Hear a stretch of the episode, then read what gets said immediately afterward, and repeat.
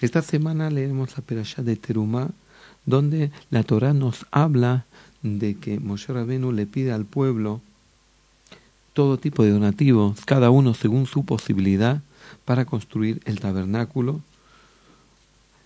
especificando la orden que Dios le dio a Moshe, Beazuli Mikdash Betoham, y me haréis un tabernáculo para que yo pueda residir dentro de vosotros. En realidad, toda la finalidad del tabernáculo era atraer la presencia divina a ese lugar. Cuando el pueblo de Israel vivió la escena del monte Sinaí, tuvieron una, una experiencia única. ¿Por qué? Porque todo el pueblo llegó al nivel de profecía, todo el pueblo llegó a una conexión y a una comunicación directa con el Creador. Ahora, toda esa vivencia, de alguna forma, el pueblo quería mantenerla viva. Y el tabernáculo era esa posibilidad de que cuando una persona entrara ahí, pudiera sentir esa vivencia espiritual, pudiera sentir esa luz espiritual, esa luz que emanó en el monte Sinaí, el pueblo pudiera sentirla desde la emanación, desde el tabernáculo. Y por eso el Pirkei Avot, el libro de ética judía, nos dice que diez milagros continuos habían en el tabernáculo, ¿Para qué? Para mostrarnos que la presencia divina estaba ahí. Ahora, para que esa presencia divina pudiera residir, el pueblo tenía que hacer el esfuerzo de construir el tabernáculo. E incluso que 10 personas o 20 personas por su generosidad dijeran, no, nosotros ponemos todos los donativos para construirlo, eh, dijo Dios, no, todos tienen que participar. Kol ish cada persona según la generosidad de su corazón.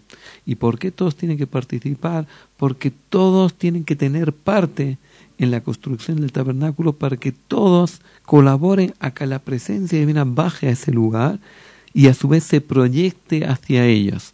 Por eso está escrito, me haréis un tabernáculo y residiré en cada uno y uno de vosotros. No residiré en el tabernáculo exclusivamente, sino que toda la finalidad del tabernáculo es para que la presencia divina se proyecte en él y desde ahí puede irradiar a cada uno y uno de las personas que entraban o colaboraban en esa construcción.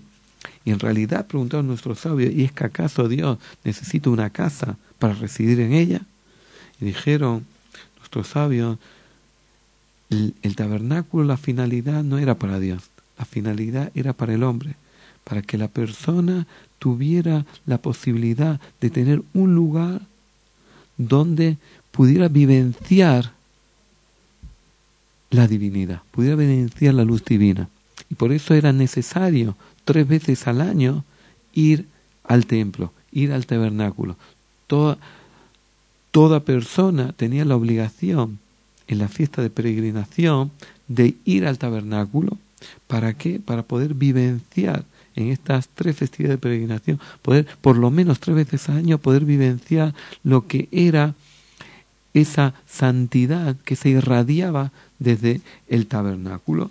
Y era una oportunidad que Dios le dio al hombre de poder estar cercano a Él. Y por eso cuando se destruyó el templo, comenzó un periodo de oscuridad, comenzó un periodo de ocultación, donde ya la presencia divina se oculta y donde ya no tenemos esa posibilidad de tener ese sentimiento de cercanía a la presencia divina. Y el tabernáculo venía a darnos esa posibilidad de sentir la presencia divina, de sentir esa luz, de sentir esa plenitud interna que cada uno y uno cuando entraba en el tabernáculo percibía, esa plenitud de luz que se absorbía en el alma de cada persona que entraba.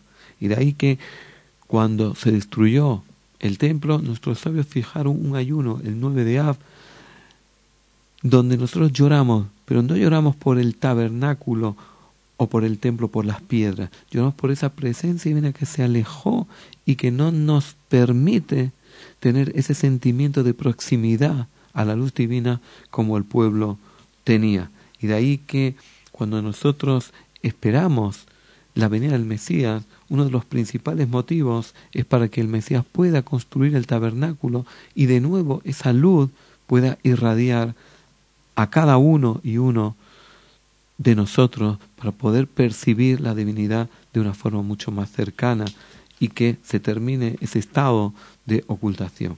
Muchas gracias.